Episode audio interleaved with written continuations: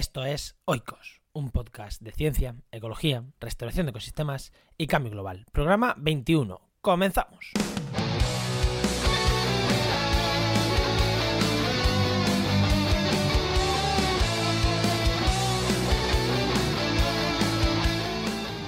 En el programa de hoy vamos a hablar de polinizadores, de su estado de conservación y medidas para mejorar justamente eso, su estado de conservación.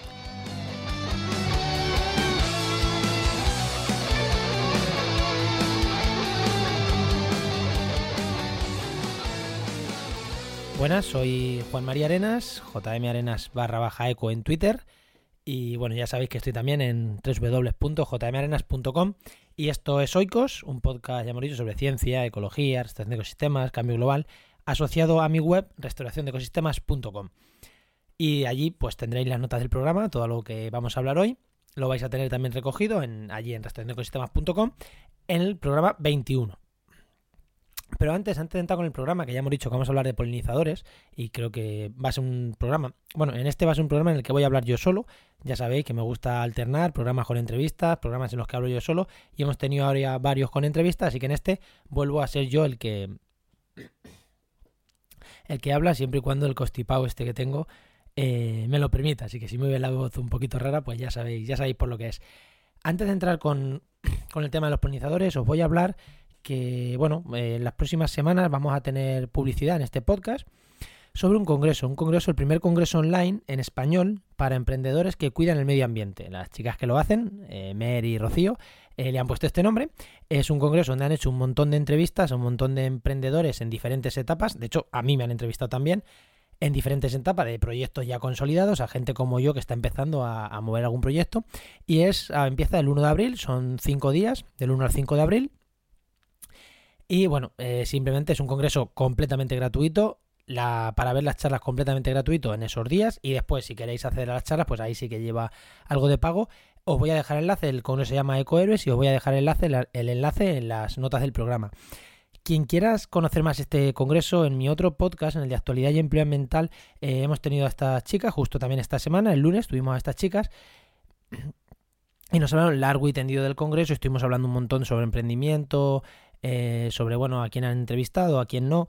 Y, y, os voy a dejar la nota del programa. No las he tenido este programa porque es verdad que allí estuvimos hablando media hora, casi, bueno, más. El programa estuvieron en todo el programa, aportando mucho al, programa, ya digo, de, de, empleo y de actualidad ambiental. Y no merecía la pena, yo creo, que tenerlas aquí, sino que desde aquí, pues, os, os invito a que escuchéis el programa este de actualidad de empleo ambiental, el del 11 de marzo, y ahí las vais, las vais a tener.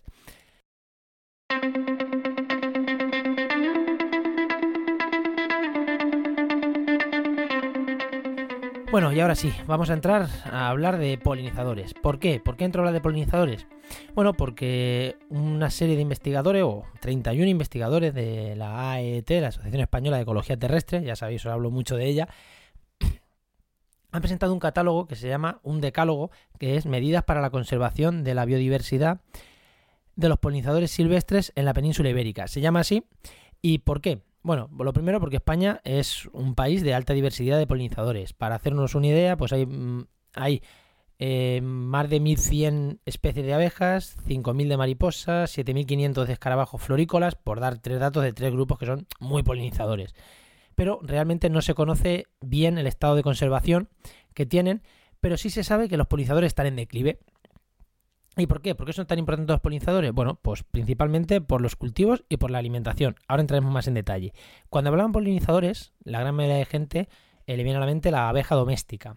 Bueno, sí es cierto que es una polinizadora, una especie de polinizadora, pero no es ni la única, ni mucho menos eh, la mejor. Eh, sí, es un potente polinizador, como todas las abejas, pero esta abeja doméstica además ahora veremos que puede generar problemas en el resto de polinizadores. Bueno, esto vamos a ir viéndolo poco a poco. Ya hemos dicho, son 20, sobre 30 científicos ¿no? los que han hecho este, este documento y al final del documento ponen un poquito, hacen un poquito el estado de los polinizadores en España y al final del documento eh, dan unas 10, un decálogo de medidas para mejorar el estado de conservación de los polinizadores. ¿Pero por qué? ¿Por qué hace falta este decálogo? Bueno, lo primero, porque hace falta conocer, ya hemos dicho, a los polinizadores ibéricos por seguridad alimentaria y medioambiental. os voy a decir que el 90%, el 90%, bueno, no, mejor dicho, el 90 de las 100 principales plantas cultivadas necesitan ser polinizadas por insectos. El 90 de las 100 principales especies de plantas cultivadas a nivel mundial. En España, el 70% de los cultivos necesitan ser polinizados por insectos. Según estos son datos del, del Ministerio, del Ministerio de Medio Ambiente. Productos como la manzana, la cereza, las almendras, los tomates, el aceite de girasol, necesitan ser polinizados por insectos. De hecho, eh, hay productos que pueden ser por viento, por insectos, ¿no? Pero siempre que son polinizados por insectos, la calidad del producto es mejor. La fresa, los arándanos, las propias almendras, las manzanas. Según, según este, este trabajo, sí, eh, cuando estos están polinizados por insectos, tienen mejores productos que cuando, que cuando no. Además, Muchos nutrientes imprescindibles, minerales, vitaminas, antioxidantes, solo se obtienen de productos que han sido que, han necesitado la polinización para, eh, para llegar a, tener, a dar fruto, ¿no? Con lo cual, pues ahí vemos la importancia alimentaria que tienen las plantas polinizadas por insectos. Otro punto de los que hablan es que a mayor diversidad de polinizadores hay mejor polinización. Ya hemos dicho que las abejas domésticas son polinizadores, no lo hemos dicho y se sabe ¿no? que las abejas domésticas son polinizadores, pero solo es una especie. Y acabamos de decir que a mayor biodiversidad, mejor polinización. ¿Por qué? ¿Por qué ocurre esto? Bueno, vamos a hablar tres puntos, vamos a hablar tres puntos ¿no? que, han, que han englobado dentro de este, de este punto de a mayor diversidad, mejor polinización. Por un lado, eh, la complementariedad. Por ejemplo, los dípteros moscas que pueden hacer polinización, pueden actuar muy bien en climas más fríos, altitud, alta, alta altitud, alta latitud, a horas del día que hace más frío, estaciones más frías, ambientes más húmedos. Entonces, ¿por qué es importante tener mayor biodiversidad o mayor biodiversidad de polinizadores? ¿Por qué? Bueno, pues si las condiciones en un momento dado son, son duras, pues los dísteros, en cuanto a frío, los dísteros pueden hacer esa función que a lo mejor otros grupos polinizadores no pueden hacer. Más que ejemplos, los coleópteros tienen vuelos muy largos, de unos 10 metros entre visita y visita de flor. ¿Qué pasa si tenemos que polinizar flores que están a una distancia grande o, o, lo bueno que es, ¿no? La, el cambio genético entre árboles. Si un coleóptero hace desplazamiento de 10 metros de flor a flor y una mariposa la hace de 30 centímetros, pues es verdad que la polinización que puede hacer un coleóptero aporta, aporta muchas ventajas que no las aporta la polinización, por ejemplo, por mariposas. Otro ejemplo, los abejorros. Los abejorros lo mismo. Eh, actúan muy bien en climas adversos. Como hemos dicho antes de los dísteros, lo mismo. Eh, una mariposa a lo mejor no puede estar polinizando un día porque el clima es un poco duro, pero el abejorro sí. Otro, la diversidad de abejas en almendros y el viento. Os, pongo este, os cuento este ejemplo que cuentan ¿no? estos investigadores, que en zonas, eh, los días de mucho viento, los almendros son muy difíciles de polinizar si solo tienes abejas melíferas. ¿Por qué? Porque las abejas melíferas, la abeja doméstica, vuela a una altura bastante considerable y si el día es muy ventoso no pueden volar. Por contra, las abejas solitarias, que son abejas silvestres, sí que vuelan más bajo del suelo, más cerquita del suelo, y esas sí son capaces de polinizar. Entonces, si el momento en el que los almendros hay que polinizarlos tenemos estas abejas em, polinizando y el viento es muy grande, bueno, aunque la abeja doméstica no esté polinizando y tú pienses que te lo va a polinizar ella, pues tenemos estas abejas eh, silvestres que sí te están haciendo esa, esa mm, polinización, con lo cual tenemos esta complementariedad. Si no tuviéramos alta diversidad de polinizadores, no tendríamos esta polinización en los días de viento. Otro, otro punto, aparte de la complementariedad, es la contingencia. ¿Qué quiere decir esto? Que cada uno realiza una labor insustituible. Por ejemplo, las abejas domésticas no son tan buenas, ya hemos puesto el ejemplo no son tan buenas, no son tan buenas para polinizar en cualquier situación, ¿no? Eh, hay, hay otras especies que son buenas polinizando en ciertas situaciones que las abejas domésticas no llegan, como ya hemos dicho, los almendros y los días ventosos. Entonces se sabe ¿no? que las abejas son peores de lo que se pensaba y también se sabe que las polinizadores salvajes son mejores de lo que se pensaba. Los últimos estudios de los últimos años demuestran eso, que, las abejas salvajes son mejores eh, de lo que se pensaba, ¿no? Que, frente a las domésticas, que, bueno, parece que no polinizan tan bien como se pensaba. Hay que polinizan muy bien, pero hay momentos en los que no son capaces de polinizar, mientras que las, las abejas que, que son salvajes sí que son capaces. Otro ejemplo de grupos contingentes son con las mariposas, los dípteros, los escarabajos, que siempre se han considerado polinizadores secundarios porque son menos eficientes polinizando que las abejas y los grupos de abejas y abejorros en sentido amplio, pero son menos eficaces, cierto, pero se ha descubierto que tienen muchas más visitas a las flores, con lo cual suplen suplen el que son menos eficaces transportando polen con que visitan más las plantas. Entonces, lo mismo, tiene una labor insustituible porque hay momentos en los que a lo mejor hay poco polen y que unas, unas especies te hagan muchas visitas, pues te viene mejor que una mariposa o una abeja te haga una visita, se cargue, porque no se va a cargar de polen, no hay mucho polen por, por las condiciones que sea. Entonces, tienen esa labor también que no pueden hacer la abeja y lo hacen estos polinizadores secundarios que tienen más peso del que se, del que se creía. Pero aparte de por la complementariedad y por la contingencia, es que hay polinizadores insustituibles. Pongo ejemplos. Plantas con alta especificidad. ¿Qué quiere decir esto? Plantas que necesitan un insecto o una familia en concreta para polinizarse. Y si esa no está, no se polinizan. Ejemplos concretos. Los chirimoyos en Málaga y en Granada. Las chirimoyas. Solo se polinizan por coleópteros de las familias Nitidulidae. Si no están los nitidúlidos, no hay chirimoyas. El aguacate y el mango, lo mismo, solo los polinizan los sírfidos, la familia Syrphidae y la familia Tecni, Tecnidae. Con lo cual, si no están esas dos familias, no hay aguacates y mangos. Hemos hablado de dos cultivos eh, comerciales. Chirimoya, aguacate, mango, de tres, de tres cultivos comerciales. Pero hay ejemplos de cultivos tradicionales de montaña que les pasa lo mismo. Son cultivos tradicionales de montaña que solo los puede polinizar unos grupos concretos de insectos, porque en alta montaña ya sabemos que mm, los insectos, pues bueno, las condiciones son muy duras y solo unos grupos concretos de insectos los polinizan. Si desaparecen ellos, desaparecen estos cultivos tradicionales de zonas de montaña. Otro ejemplo más, las hormigas en climas muy duros. Ya volvemos a la alta montaña por el viento, por el frío y a los climas áridos. Ahí muchos insectos son incapaces de vivir bien. ¿Quién poliniza ahí? Las hormigas ahí son insustituibles. Si no tenemos hormigas, no hay polinización en las zonas áridas, en los climas áridos y en las zonas de alta montaña. Vale, ya hemos hablado de la importancia de los polinizadores y de la importancia de que haya mucha diversidad de polinizadores. Pues ahora vamos a ir al siguiente punto. ¿Cómo están, ¿En qué estado de conservación están estos polinizadores? Bueno, pues están en un claro declive y vamos a dar, mm, voy a dar tres, o cuatro datos que dan los, los investigadores también en este, en este artículo. Algunos de ellos, no todos, evidentemente. Hay estimas que dicen que el 40% de los polinizadores a nivel mundial van a desaparecer en las próximas décadas. Imaginaros, imaginaros el problema. En Europa, eh, en, el grupo de las abejas, el 9,2% están amenazadas y el 5,2% de las abejas, de la especie de abejas, están casi amenazadas. Pero, pero lo que llama la atención es que en el 60%, el 57% del, de las especies no hay datos suficientes para saber si están o no amenazadas. Además, las especies que no hay datos son porque son más raras, son más difíciles de estudiar, con lo cual asumo que un porcentaje muy alto de las abejas en Europa, de las especies de abejas en Europa, están amenazadas. Con las mariposas, estamos rondando casi el 20% de las especies amenazadas. Y además hay estudios que dicen que hay un 30%, han descendido las mariposas un 30% desde 1990. Imaginaos el dato, 20% eh, de especie amenazada y un 30% menos de mariposas en los últimos 30 años. Siguiendo con el grupo de las mariposas, vamos a un caso concreto en España. Se han estudiado 66 especies de mariposas desde el año 1990 y, y han desaparecido un 70% de los individuos de esas 66 especies. Imaginaos lo que es, un 60% menos de polinizadores desde 1990, en 30 años. Tampoco es que sea mucho tiempo.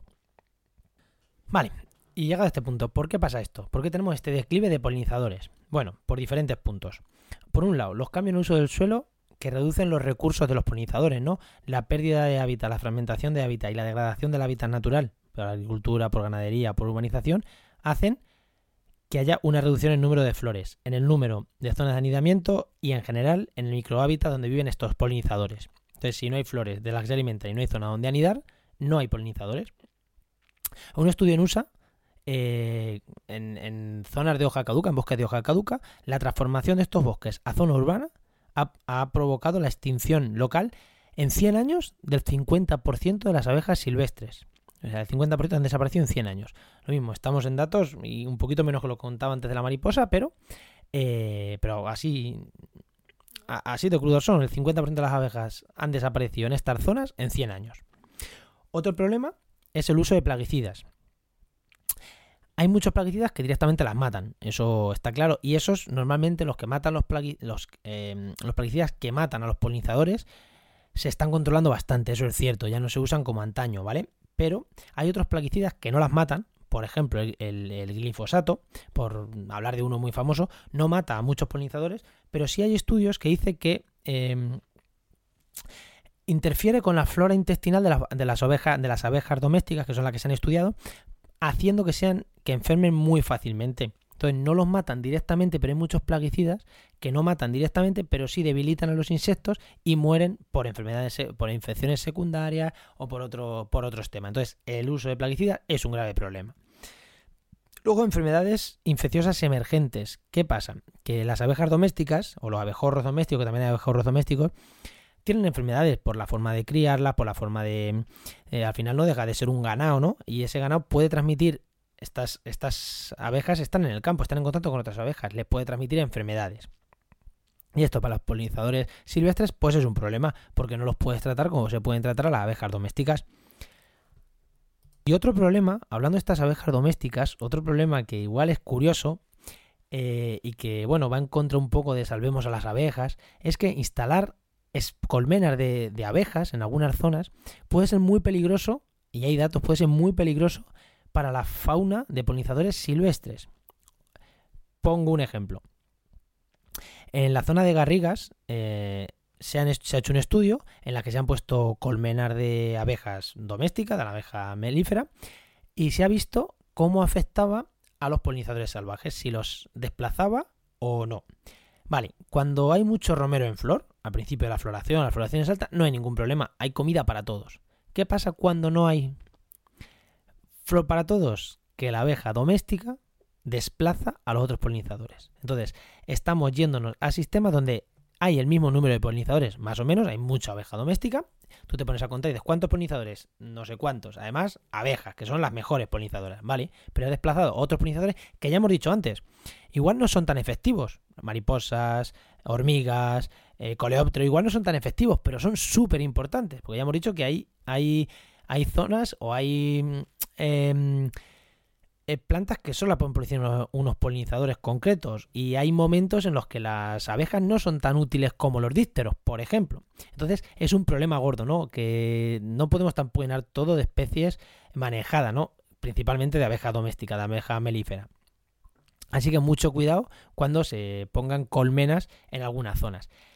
Y por último, el cambio climático ahí no hace falta que diga mucho, ¿no? Directamente afecta a los polinizadores al igual que a todos los grupos biológicos.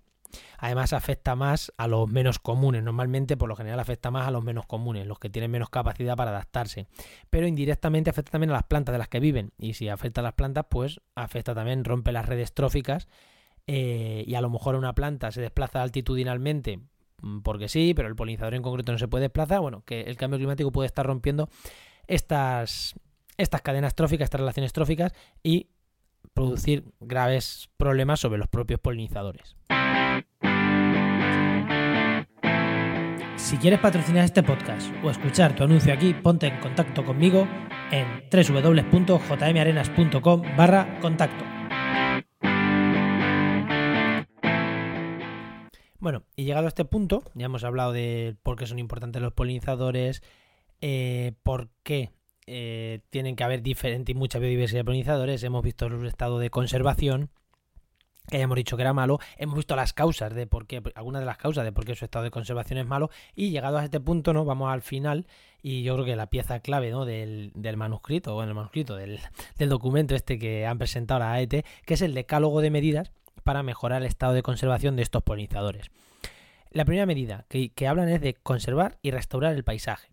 Vale, en los cultivos, por ejemplo, romper monocultivos, añadir setas, setos, añadir praderas, añadir bosques seminaturales. ¿Qué aportan? Bueno, lo que hemos comentado antes, ¿no? Aportan flores, alimento, sitio donde vivir, y aparte aportan sitio donde nidificar, con lo cual eh, entre los cultivos podemos tener perfectamente polinizadores. Entre los cultivos no tiene que ser quitar cultivos, pero entre los cultivos se puede tener perfectamente.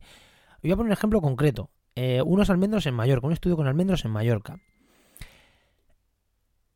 En los almendros que había zonas naturales alrededor y flores entre los cultivos eran más productivos y más estables.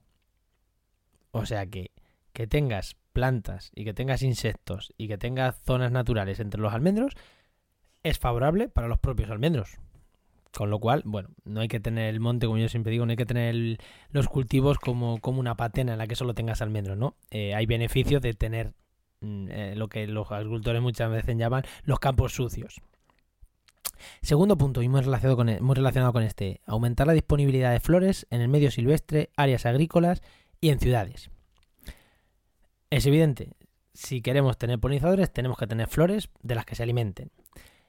Ya sea en las ciudades, que bueno, hay muchos, ya hay muchos jardines, ¿no? Hay muchos parques que sí que tienen flores todo el año y hay polinizadores. Pero en las zonas agrícolas es más. Es más complicado, ¿no? En muchas zonas hay que quitar cualquier resto de hierba que son malas hierbas, ¿no? Pues bueno, mm, pues igual no son tan malas hierbas. Y voy a poner otro ejemplo concreto. Los arándanos. Hay una, han hecho un estudio, ¿no? Con arándanos con bandas de flores al, lado o, o, sin ellas.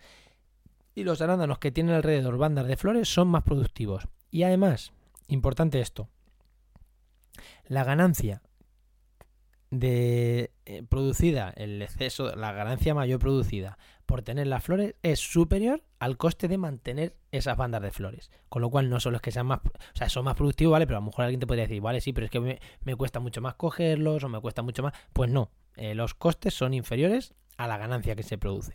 Con lo cual, entre los arándanos, ten, ten bandas de flores.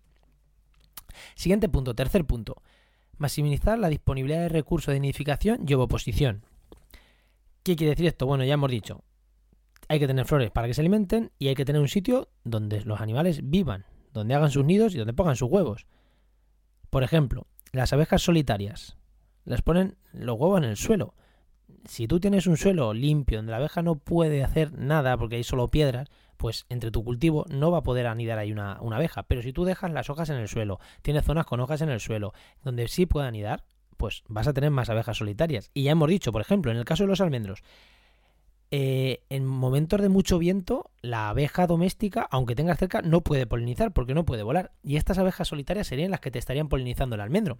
Con lo cual, tener hojas en algunas zonas, hojas en el suelo donde estas, donde estas abejas puedan reproducirse, al final repercute en la calidad de tus almendros y sobre todo en la calidad cuando, la cuando eh, las condiciones son adversas. Si en el momento de polinización, en, los, en las semanas de polinización hay mucho viento, no hay quien polinice eso, si no están estas abejas solitarias que nidifican en el suelo. Otro ejemplo, los linderos. Mantener los linderos entre las zonas de cultivo. De hecho, eh, yo ya hice un vídeo en, el canal, uno de los primeros vídeos que subí al canal de YouTube de restauración de ecosistemas, eh, tenemos poquitos, os prometo que iré subiendo más, más vídeos, de hecho voy a preparar bastantes con este tema, voy a subir más vídeos. Pero bueno, uno de los primeros que subí eh, hablábamos de esto, ¿no? De mantener las lindes. En la nota del programa os dejaré este vídeo, ¿eh? ¿eh? Hablaba de esto, de mantener las líneas. Las lindes, ¿por qué? Porque es una zona donde hay, donde se cobijan los polinizadores. De hecho, yo mi tesis le en restauración de carreteras y hablando de, de, estos temas, ¿no? Siempre decía que los márgenes de las carreteras son donde están las especies, donde hay, eh, son zonas de, de, linderos, ¿no? Donde hay muchísima vegetación natural y donde pueden ser refugio para polinizadores. Pues, pues con más motivo aquí, ¿no? Eh, eh, entre las zonas de cultivo deja linderos donde las especies puedan reproducirse. Y ahora están muy de moda en las ciudades y en las zonas agrícolas están muy de moda los hoteles para insectos, ¿no? Que son esas cajas, os pondré alguna foto también en la nota del programa. Son estas cajas grandes, estos, estas casas grandes, así con forma de casa, con un montón de árboles, con un montón de tipos de agujeros distintos.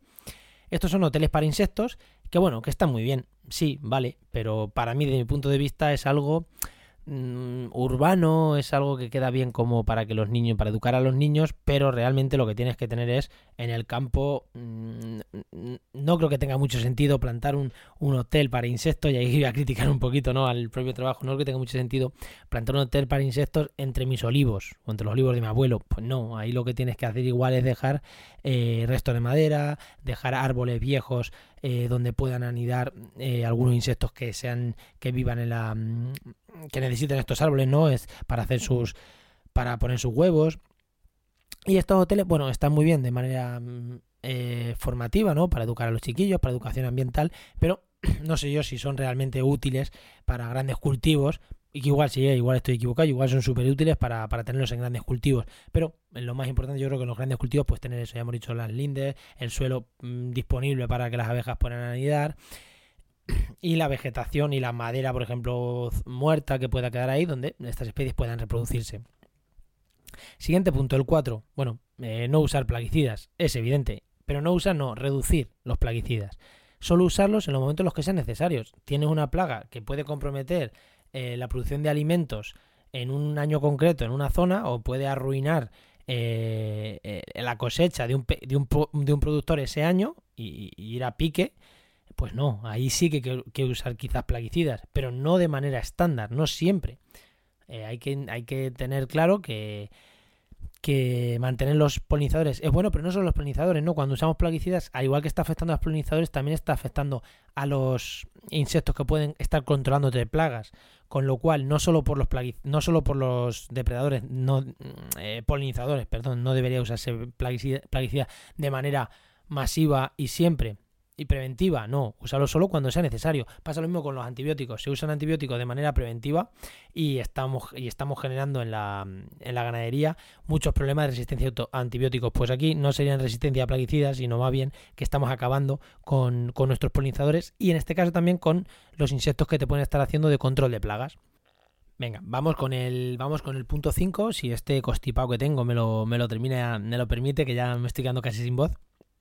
Lo que tiene hablar solo. El punto 5 es fomentar una agricultura sostenible. No estamos hablando de agricultura certificada ni nada, sino sostenible. Cambiar los monocultivos, los monocultivos por zonas mucho más diversificadas, por motivos obvios. Eh, no solo por la polinización, sino también por el control de plagas. Dejar zonas de malas hierbas, lo que, es, lo que tradicionalmente se consideran malas hierbas, pues no, dejar estas zonas que no son malas hierbas, sirven para refugio de polinizadores, sirven para que estos polinizadores tengan alimento el resto del año cuando no están polinizando nuestros cultivos.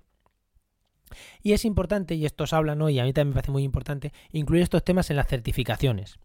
Una certificación de, por ejemplo, de respeto a los polinizadores o de respeto a los insectos, que vaya más allá a la simple, a la simple certificación de agricultura ecológica, que ya sabemos que al final no deja de ser intensiva, pero en ecológico, que es algo mejor, sí, pero hay otras prácticas quizás mucho más interesantes y que no están certificadas a día de hoy.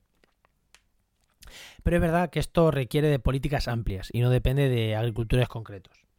Así que eh, aquí esto, este fomento de agricultura sostenible, eh, pues a nivel europeo podría ser perfectamente, ¿no? Pues que se incluya en la PAC, por ejemplo, que se fomente este tipo de agricultura. Al igual que muchas veces se dice, ¿no? Que se incluya la agricultura, la agricultura ecológica, que se fomente más, pues yo más que el certificado ecológico, que al final, bueno, ya digo, no deja de ser un certificado que puede no ser muy, muy sostenible, sino que yo abogo no porque haya certificado de agricultura eh, sostenible, ¿no? Como serían esto de apoyo a los, a los polinizadores o de respeto a los polinizadores. El punto 6. Realizar acciones de sensibilización y educación sobre los beneficios que los polinizadores silvestres proporcionan al ser humano y al medio ambiente. Pues sí, pues evidentemente, es evidente, es evidente que, que hay que llegar a la sociedad y hay que decirle que los polinizadores son necesarios, son imprescindibles yo en este podcast estoy haciendo eso. Estoy diciendo, eh, lo que pasa es que quizá quien me escuche este podcast pues lo tenga claro. Pero si lo estás escuchando y crees que puede aportar algo, aunque igual es largo, pero bueno, si crees que puede aportar algo, eh, difúndelo, difunde este podcast, este en concreto, el episodio 21, en el que hablo de polinizadores. Hombre, si te gustan los demás, pues también los demás, pero este en concreto, difúndelo, porque, porque igual eh, son diferentes formatos llegar a la gente, ¿no? En esto sí, yo, es verdad que diferentes formas de llegar a la gente, igual a, alguien no le llega una imagen, pero sí que le llega un podcast, porque lo está escuchando de fondo mientras que friega los platos, como me decían el otro día, eh, te estoy escuchando mientras que estoy fregando los platos.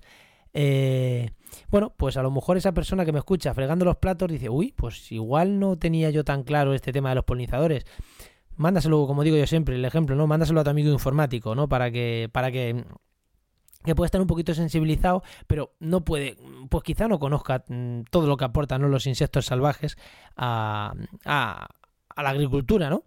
Y la importancia de, mantenerlos y de conservarlos en buen estado. Así que las, labores de sensibilización imprescindibles, y ya digo, yo con este podcast intento hacer eso, ¿no? Eh, sensibilizar con este tema, en concreto en, este con este tema, en otros pues con informar y, divulgar y, comunicar pues otros temas. Y hoy estamos con un tema pues yo considero más de divulgación. Siguiente punto, el 7, legislar, legislar la protección de las especies más sensibles. Evidente, si quieres conservar, lo primero es donde tengas problemas de conservación, pues legisla para proteger esas especies. Voy a poner un ejemplo. Una colmena, y hay que tener mucho cuidado con esto, ¿no? En zonas degradadas, ya hemos dicho que si metes una colmena en una zona degradada con poco, con poco recurso de alimentación, y esto sería legislar, legislar que no metas hay una colmena. ¿Por qué? Una colmena puede estar desplazando a 90.000 polinizadores salvajes más o menos de media, ¿no? Es en una, una sola colmena, 90.000 polinizadores salvajes. Si estamos en una zona degradada en la que hay pocos polinizadores, no metas una colmena porque te estás cargando esa biodiversidad tan importante. Igual, en un momento dado, esa colmena sí es verdad que te mejora el cultivo que tengas cerca, porque te lo puede mejorar, las condiciones son buenas, te un año buenísimo, pum, perfecto.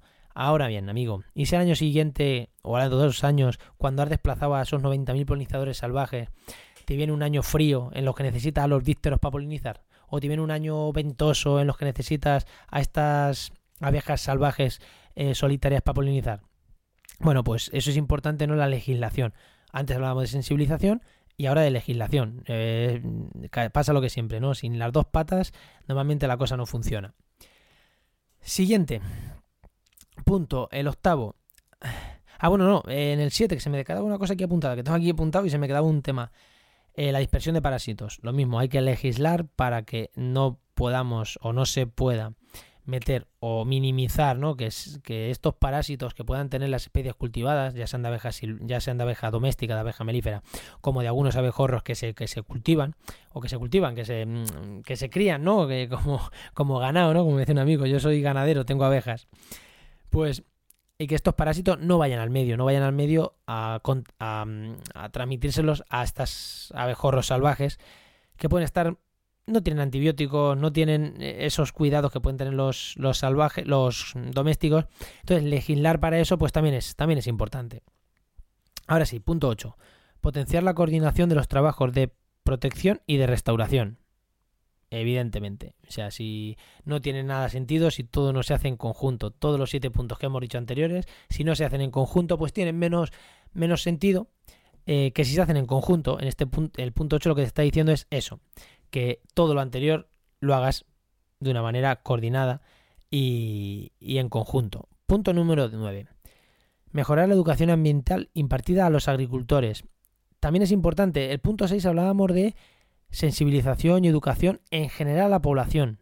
Y yo he dicho que este podcast es bueno para eso. Este en concreto, este programa de este podcast, perdón.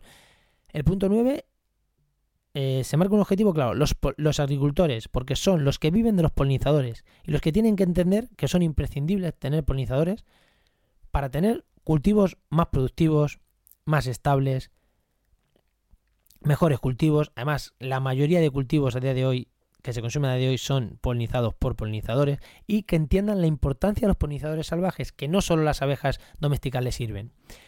Y aparte, una vez que lo entiendan, que sean capaces de decir, no, no, voy a dejar zonas entre mis cultivos, en las lindes, en estas zonas de piedras que no puedo sembrar nada, que es poco productiva, en, estas, en estos bordes de los caminos, aquí tenemos cunetas. Voy a dejar que crezca la vegetación salvaje y, y que me sirva, y que me sirva para, para atraer polinizadores, para que los polinizadores completen su ciclo vital, para que coman en el momento en el que, en los momentos en los que no hay cultivos, y que después me ayuden a, a mis cultivos. Esto es importante, no solo que lo entienda toda la población, sino que, que haya campañas específicas con los agricultores. Y aquí os voy a poner un ejemplo, y ya casi que estamos acabando. Eh, yo en octubre del año 2018, hace seis meses, estuve em, en un congreso de restauración de zonas de, de, zonas agrícolas, bueno, era de, zonas rurales, restauración de zonas rurales, y una y la salida de campo estuvimos viendo diferentes zonas agrícolas, era en La Mancha, era en Alcázar de San Juan, ya digo, en este, en este podcast ya os hablé de ese congreso, bastante, hicimos tres, tres programas sobre ello, y me costó mucho cuando fuimos a ver una finca, fuimos a ver una finca con la FIRE, con José María Rey Benayas, bueno, y con todos los investigadores, ¿no? Pero era una de las fincas que ellos llevan, y con los técnicos de la FIRE, eh, con Fernando y con Miriam y fuimos a ver esta, esta finca y me encantó porque uno de los agricultores que estaba allí, que a mí mejor testimonio de todos, me pareció aquel, no era un científico hablando, como llevamos escuchando días, no era un técnico de la administración hablando, como llevamos escuchando todo el día, era un agricultor que se había convencido, un agricultor ya mayor, que se había convencido de la importancia de tener unos setos, de tener...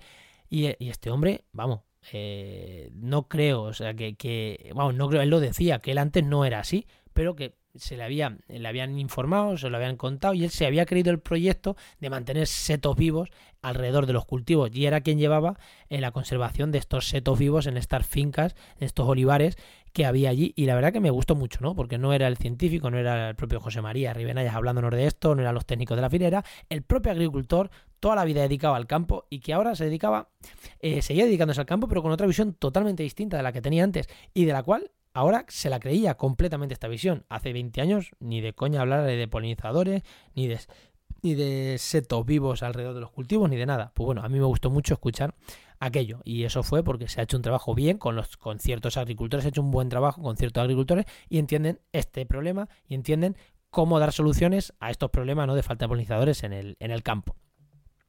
Y por último, el punto número 10, no podía ser otro siendo además un artículo hecho por investigadores, que era es impulsar la investigación y el conocimiento sobre los polinizadores silvestres. Evidentemente, si no se conoce, no se investiga, no se pueden plantear medidas, no se puede saber en qué momento están los polinizadores, si hay declive, si no, si el glifosato le afecta a las abejas, si no, si se necesita investigación. Punto 10, investigación y conocimiento sobre polinizadores silvestres. Era evidente que este iba a ser el último punto, era evidente además por quién ha hecho este trabajo, que son todos investigadores. Y ya hemos llegado al final. Al final pensaba yo que se me iba a quedar más corto, pero 40 minutos del programa hablando de polinizadores. Espero no haberos aburrido, espero que hayáis llegado al final. Ya sabéis, si os ha gustado el programa, como ya os he dicho, compartirlo y suscribiros en iVoox, en Spreaker, en iTunes, allá donde nos estéis escuchando. Suscríbete, valórame con 5 estrellas si quieres dejarme comentarios en la nota del propio programa, no los puedes dejar o mándame un formulario de contacto a, a restauraciondecosistemas.com barra contacto, también los recogeremos. Pero bueno, en la nota del programa, abajo, recordad programa 21, abajo del todo tenéis un formulario, tenéis unos comentarios, ahí podéis comentar el programa o donde estés, en Evox, si estás en Evox, coméntamelo en Evox, si estás en Spreaker, coméntame en Spreaker, no tengo ningún problema, me gusta tener comentarios en diferentes sitios y os espero el miércoles que viene. Dicho esto, os espero el miércoles que viene en un nuevo programa de, de Oikos. Adiós.